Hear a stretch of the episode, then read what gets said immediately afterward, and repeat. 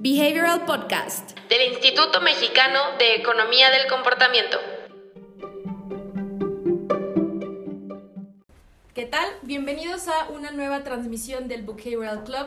El día de hoy está con nosotros Charlotte, Emiliano, Viviana. Y hoy vamos a seguir platicando del libro Dollars and Cents escrito por Dan Ariely. Diana nos va a poder contar cuáles son los temas principales que vamos a tocar el día de hoy. Pues si siguen la lectura con el bookmark, enseñarles el bookmark.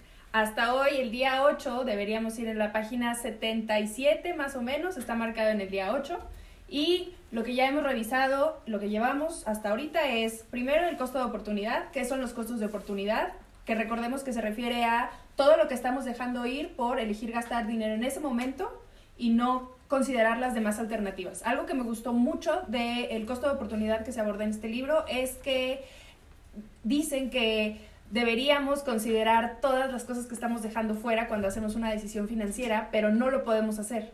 Entonces, no se nos ocurre nada específico cuando estamos a punto de comprarnos algo nuevo. No se nos ocurre en otra cosa en la que podamos gastar el dinero. Entonces, eso es lo que nos lleva a tomar la decisión de, bueno, venga, ya, compro esto. Y esto me sonó bastante porque, pues, la verdad es que lo, lo, lo conecta muy bien con todo lo, lo de finanzas del comportamiento porque dice, cuando no podemos ni pensamos en las decisiones financieras en la manera en la que deberíamos, caemos en cualquier tipo de atajo mental. Y recordemos que cualquier tipo de atajo mental era lo que nos referíamos con heurísticos y sesgos cognitivos, entonces siento que ese es un puente que conecta súper bien las decisiones financieras con los heurísticos que tomamos. ¿Cómo podemos encontrar eso, Emiliano, por ejemplo, en el tema bancario de algunas aplicaciones? Digamos, el tema del costo de oportunidad, ah, digamos, antes de verlo en, en una aplicación es bien importante porque al final el costo de oportunidad es un concepto súper, súper económico. Y todos los economistas tratan alguna vez con el costo de oportunidad y en teoría nos enseñan, ¿no? Que el costo de oportunidad afecta nuestras decisiones, afecta lo que pensamos sobre el dinero, cómo lo valoramos y demás. Es decir, al final tú tomas una decisión y al hacer el trade-off tienes que, o surge un costo de oportunidad a fuerza, ¿no? Ahora, lo interesante de los costos de oportunidad es que normalmente no tienen ese peso psicológico que justamente tanto Chrysler como Ariely exploran muy bien en el libro, ¿no? Es decir, al final del día el costo de oportunidad es un elemento que se puede resaltar y que al momento de resaltar modifica completamente los incentivos de las personas, modifica completamente el contexto de las personas y modifica completamente sus decisiones, ¿no? Entonces, lo interesante de esto es cómo puedes tú hacer evidente el costo de oportunidad de decisiones eh, de manera ágil, ¿no? Y eso es lo interesante. Normalmente los bancos y las instituciones financieras no tenían esta capacidad de ser ágiles, ¿no? Es decir, el hacer un cambio a todo y desplegar un cambio a todos los usuarios de una cuenta bancaria, a todos los clientes de un banco era imposible, ¿no? Y ahorita Sí. ya lo pueden hacer a través de las plataformas digitales.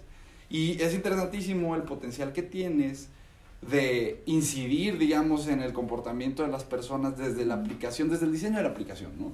Y aquí es donde se vuelve bien interesante, porque justamente traer a la mesa elementos de costo de oportunidad puede ser el gancho, ¿no? Que ayuda a las personas a darse cuenta, pues que ahorrar es algo urgente y es algo necesario, que tomar ciertas decisiones financieras tiene ese efecto y, y ese efecto se va a ver reflejado a través del costo de oportunidad, ¿no? Entonces, integrar estos elementos a las plataformas digitales permite que sean mucho más fuertes en su retroalimentación, ¿no? Exactamente. Y también uno de los conceptos que, que Dan Ariely habla en este libro es el del valor percibido. ¿Podrías platicarnos, Diana, sobre este caso que mencionan de JCPenney? Sí, eh, el capítulo empieza con justamente lo que dice Charlotte, el ejemplo de una tía ficticia que le gusta comprar suéteres feos para su familia y regalarlos. Ajá. Entonces, eh, abordan que en JCPenney se tomó la decisión de quitar como ese fraseo de en rebaja. Entonces, nada más estaban dándole a la gente el precio, que era el mismo, no aumentaron precios, nada más quitaron el, la frase en rebaja o el precio eh, actual, digamos.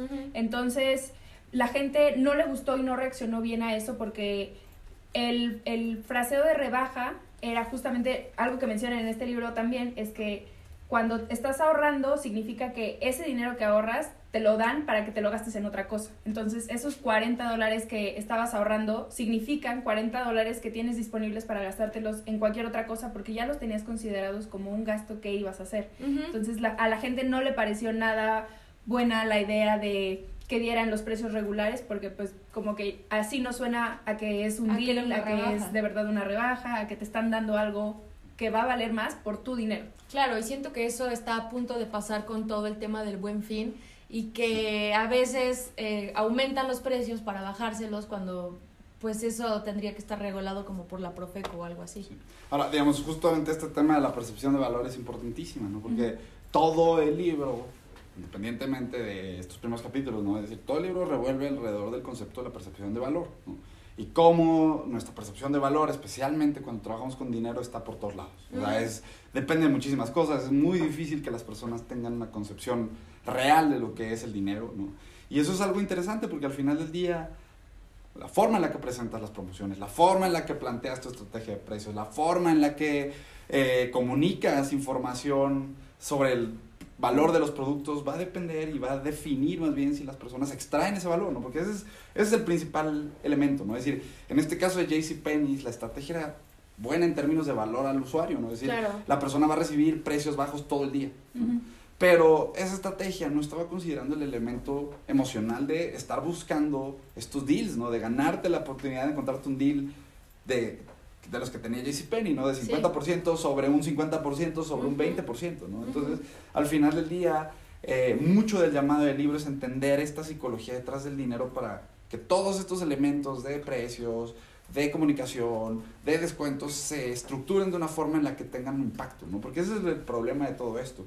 JCPenney hace esta estrategia pensando que va a tener impacto racionalmente y resulta que no solamente no tiene impacto, sino el impacto es completamente negativo, ¿no? Claro. Entonces, buena parte del libro es eso, cómo tienes las herramientas para entender lo que es la percepción de valor y diseñar usando esas herramientas y esos conocimientos. ¿no? Exactamente. Y por último, vamos a platicar sobre el concepto de contabilidad mental y el dolor psicológico de pagar. Este capítulo empieza con la historia de un chavo que se va de luna de miel. De hecho, Entonces Jeff se va de luna de miel, pero él tiene ya todo resuelto, ya pagó absolutamente todo, porque eh, lo que pasa es que cuando tú ya pagas algo por adelantado, ya no te duele pagarlo una vez más, porque ese eh, dinero ya estaba destinado a eso y no estás eh, sacando más dinero de tu bolsillo para esa experiencia. Entonces es como una recomendación que, de la que hablan en el libro. Y también el dolor psicológico de pagar me pareció un concepto muy interesante porque es, no sé, psicológicamente sí sientes un dolor el estar pagando, pero queremos recordarles que existe la contabilidad mental, que depende de cómo tú obtuviste ese dinero y depende de cómo vas a gastarlo. Recuerden que en los primeros capítulos de, de este libro hablan sobre cómo incluso es diferente si gastamos en efectivo que si gastamos con una tarjeta de crédito. Justo, y entonces de ahí viene el título de live, de por qué no nos duele pagar con la tarjeta de crédito, porque de todas maneras el dinero no lo estamos pagando en este momento, no se nos está quitando en este momento. Exactamente. Entonces es cuando justamente abordan el tema que del que hablábamos en el live pasado, del momento de consumo y el momento de pago, qué tan diferente es o qué tanto gap hay entre esos dos momentos para que tú sepas y te duela psicológicamente pagar por lo que estás comprando. Justamente hacen la comparación con, al principio la anécdota con una pareja que no eh, pagó el paquete como todo, Todo incluido, incluido. entonces tenían que pagar por cada cosa separada, entonces no comían tanto porque hacían las dos comidas, digamos, primero al, al inicio del día y la última al final, mientras que ellos decían que margaritas y que probaban cócteles y que se iban al bar y bueno, tráeme uno de todos. Y entonces no les dolía pagar porque pues ya venía de cierta forma incluido en lo que ya habían pagado. Exactamente, y eso es muy importante por si tienen alguna, eh, no sé, algún servicio de experiencias o de cómo poder hacer que la gente tenga una mejor experiencia en tu negocio o con tu servicio o con tu producto.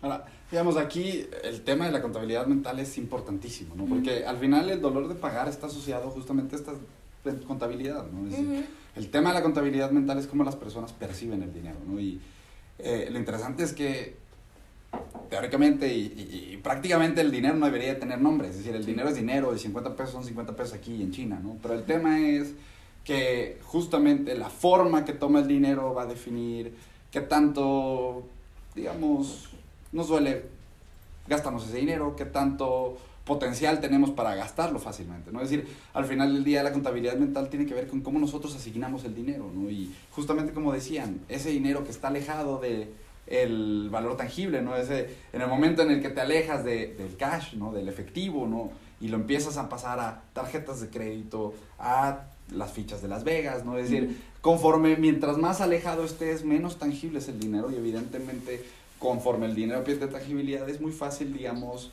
Desapegarte. ¿no? Exactamente, ¿no? Es decir, dentro de tu contabilidad mental ese dinero no tiene el mismo peso que 100 pesos que tú tienes en la mano. Ujú. Entonces aquí igual el llamado es entender esa contabilidad mental.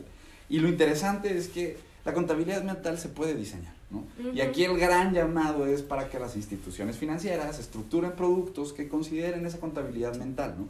Y aquí hablamos de cosas como las reglas de ahorro que están creando, ¿no? Es decir, la- todas, las, todas las instituciones bancarias tienen ahorita reglas de ahorro en sus aplicaciones. Y eso es interesante, ¿no? Pero lo, inter- lo más interesante es cómo le subes un nivel a eso, ¿no? Y tú creas ciertas cuentas en la persona, tú le ayudas a esa persona a estructurar su propia contabilidad mental de una manera en la que pueda manejar el dinero eh, de manera adecuada, ¿no? Es decir, el libro al final del día te expone todo eso y más adelante, conforme lleguemos al final, vamos a empezar a hablar de justamente las estrategias que tienes para tu frenar, para tu comportarte, digamos, financieramente un poquito más Razonable. más razonable, exacto, ¿no? Entonces creo que el concepto de contabilidad mental va a ser importante ahorita y va a volver a ser importante más adelante porque es importantísimo ese concepto, ¿no? Sí, claro. Especialmente al hablar de INA. Y yo creo que es muy importante eh, nosotros como seres humanos entender que existe el dolor de pagar y que existe la contabilidad mental, porque siento que la tecnología está avanzando muchísimo y que ahorita ya tienes esa posibilidad de pagar con el teléfono. Sí, claro. O sea, ya ni siquiera tienes que sacar tu cartera, sacar la tarjeta, sino que directamente acercas tu teléfono a la, esta cosa para pagar y pagas. Entonces, yo siento que de esa manera eh, pierde tangibilidad el dinero de una forma que jamás había existido. Sí, claro. Igual las compras en línea de un solo clic, o sea, realmente ya ni siquiera sacas tu tarjeta de crédito para registrar en la plataforma porque ya tienen tus datos. Sí. Entonces, siento que es muy importante para las personas aprender que existen estos conceptos y aprender a utilizar estas herramientas para poder tener por lo menos en este caso que estamos hablando de dinero, tener un mejor control de nuestras finanzas porque si no vamos a llegar a un tema de la escasez y eso es un tema muy interesante que yo creo que vamos a, a platicar más adelante, pero que básicamente dice que cuando estás en escasez solamente te va a llevar a más escasez. Entonces, para mí este libro está siendo muy útil para entender qué onda con mi dinero y también me gustaría saber ustedes cómo integran estos conceptos de contabilidad mental, pain of payment en el curso que dan en el IMEC. Digamos, contabilidad mental al final del día se convierte en una herramienta, ¿no? Es decir, tú cómo puedes entender las cuentas que van a permitir a la persona ahorrar de manera Voluntaria. eh, ajá, voluntaria, eh, gestionar bien su dinero, ¿no? Es decir, al Ujú. final del día la contabilidad mental no solamente tiene que ver con ahorro, hay utilidades y hay aplicaciones de ahorro muy interesantes, pero la contabilidad mental es un concepto que si lo integras al proceso de diseño estratégico de un producto financiero, tienes, digamos, todas las herramientas para detectar qué y cómo puedes tú fomentar comportamientos financieros en la persona, ¿no? Es decir, a través de esa contabilidad mental tú puedes estructurar las cuentas, tú puedes estructurar los montos, tú puedes estructurar los puntos de referencia adecuados para que la persona pueda saber cómo gestionar ese dinero, ¿no? Es decir, hablando de contabilidad mental, se me viene ahorita a la mente el, el ejemplo este de, de los bancos que empezaron a trabajar con transferencias condicionadas, ¿no? Ujú. Y estas personas lo que hicieron fue crear, ¿no? Es decir, se depositaban 10 mil pesos en las cuentas de las... per- 10 mil pesos por decir, no me acuerdo exactamente el monto, ¿no? Pero Ajá. una cantidad de dinero, ¿no? Y, estas, y esta, este dinero, en lugar de presentártelo como 10 mil pesos para que las personas lo que normalmente hacen es llegan, extraen los 10 mil pesos y los operan desde la bolsa, ¿no? Eh, el banco presentaban esos 10 mil pesos en cuatro bolsos de 2.500 cada uno. Oh. 2.500 para gastos generales, 2.500 para gastos del hogar, 2.500 para salud y educación y 2.500 para la educación de sus hijos. Y es bien interesante porque, digamos, las personas al final podían se- seguir llegando al, al- al cajero y sacar los 10 mil pesos. 10,000. Pero el simple hecho de que hubiera un bolso prediseñado donde estaba destinándose dinero para la educación de los hijos, hacía que las personas fueran mucho menos propensas a extraer ese dinero, ¿no? Es Claro. decir, a nadie le gusta romper esa bolsa de ahorro que está destinada al ahorro, al ahorro de tus hijos, ¿no? Entonces, el tema de la contabilidad mental es interesante por esto, porque tú, a través de un buen diseño de cuentas mentales, tú puedes ayudar a las personas a saber cómo gestionar mejor su dinero, a entender mejor cómo gestionar su dinero y a hacer, llevar a cabo mejores comportamientos con su dinero, ¿no? Claro, y que como dices, ya hay plataformas, o sea, hay distintos bancos que tengo varias, hay tres aplicaciones donde yo puedo hacer mis propios rubros y las empresas lo están intentando, o sea, Sí. realmente quieren hacer esto, pero también nosotros usuarios necesitamos usar estas herramientas y si no quieres hacerlo digital, puedes hacerlo muy rupestre, muy físico, agarras un sobre y dices, este es el sobre. Ahí voy a poner el dinero del transporte de toda la semana. Entonces, ese gasto ya lo tienes planeado Sí. para eso, se lo pones a tu tarjeta del Metrobús o se lo metes a Uber y ya no tienes que preocuparte por estar gastando de más. Y si te acabes, y si te acabas esa cuenta, pues entonces tienes que empezar a ver cómo puedes resolver tu, eh, tu planeación de vida para no estar gastando de más en los rubros donde tú ya habías tenido un presupuesto para cierto concepto. Sí, claro. Y además también con el esquema de precios, por ejemplo, en el lado, regresando un poquito a los cursos, ¿cómo puedes integrar tú tu esquema de precios si es que tienes algún producto, si es que tienes un producto que es barato o que se paga mensualidades? ¿Cómo es que puedes ayudarte de estas herramientas para que la verdad la gente pueda acceder a ellos más fácil y que no se le haga un gasto que tiene que hacer, digamos, eh, upfront? Entonces, que no va a haber los beneficios hasta después, como no sé, pueden ser unas membresías. Entonces puedes integrar un poquito estos conceptos para saber cómo plantearle a la gente el dinero que va a pagar y cómo hacer que la gente pueda tener acceso a pagar esos precios para que no te estés quedando fuera porque eres un producto que está fuera de su Demasiado, alcance. Claro, por supuesto. Diana, ¿podrías por favor decirme cuándo son las fechas de este curso? Bueno, el próximo, la próxima edición del curso es intensivo, va a ser en enero, del 20 al 24 de enero. Y la verdad es que el curso intensivo está muy padre para toda la gente que no vive en la Ciudad de México. Eh, incluso a los que vienen de Ciudad de México les encanta también porque se toman toda una semana y vienen gente de, hasta ahorita tenemos inscritos de Colombia, de Venezuela, de eh, Ciudad de México también tenemos dos personas, de Guadalajara, entonces la verdad es que es ideal para viajeros porque vienen, es una semana completa en la que tomamos el curso de nueve y media de la mañana a las 5 y la verdad es que también está muy padre porque con el pago de la inscripción no tienen que preocuparse por los alimentos porque salimos a comer todos los días. Es una oportunidad muy buena para conocer gente y para saber cómo están aplicando estos mismos conceptos en otras áreas, en otros países. La verdad es que es una oportunidad muy buena. El video también de las reseñas de los alumnos en vivo en el curso está en la página de YouTube por si la quieren checar. Muy bien. ¿Algo que quieras complementar, Emiliano? No, que realmente yo siento que el libro es, es un approach muy, muy bueno al concepto del dinero, ¿no? Es Sí. decir, eh, hay varios libros que han tratado y que han buscado entender completamente el dinero. El dinero es un mecanismo complejísimo, súper complejo, ¿no? Me parece que este es una, un approach muy interesante, está muy centrado en esto y les digo, hacia el final del libro, eh, Chrysler y Ariely es un compendio, digamos, de estrategias que puede la persona usar para frenar o para defenderse, digamos, ante todas estas, pues son tácticas, ¿no? Que terminan utilizando muchas veces las empresas para hacerte gastar más y demás. Entonces creo que es, creo que es un muy buen libro y, y van a ir saliendo cosas bien interesantes en las próximas semanas. Exactamente. Este es apenas el tercer capítulo. Nos quedan dos capítulos más. Recuerden que en nuestra página web está el descargable para el, el bookmark y recuerden seguirnos en todas nuestras redes sociales. Si algo te gustó de este mensaje, si conoces a una persona que gasta su dinero de más, por favor, compártele este episodio. No olvides suscribirte a nuestro canal de YouTube y nos vemos el próximo viernes a las 10 de la mañana. Bye. Si quieres saber más sobre los libros y los temas que abordamos en el podcast, ingresa a nuestra página web ecomportamiento.org donde encontrarás libros, autores, blog y mucho más. Encuéntranos en LinkedIn, YouTube y Facebook como Instituto Mexicano de Economía del Comportamiento, en Instagram como imec.mx o en Twitter como ecomportamiento. No te pierdas las transmisiones semanales todos los viernes a las 10 a.m. hora Ciudad de México.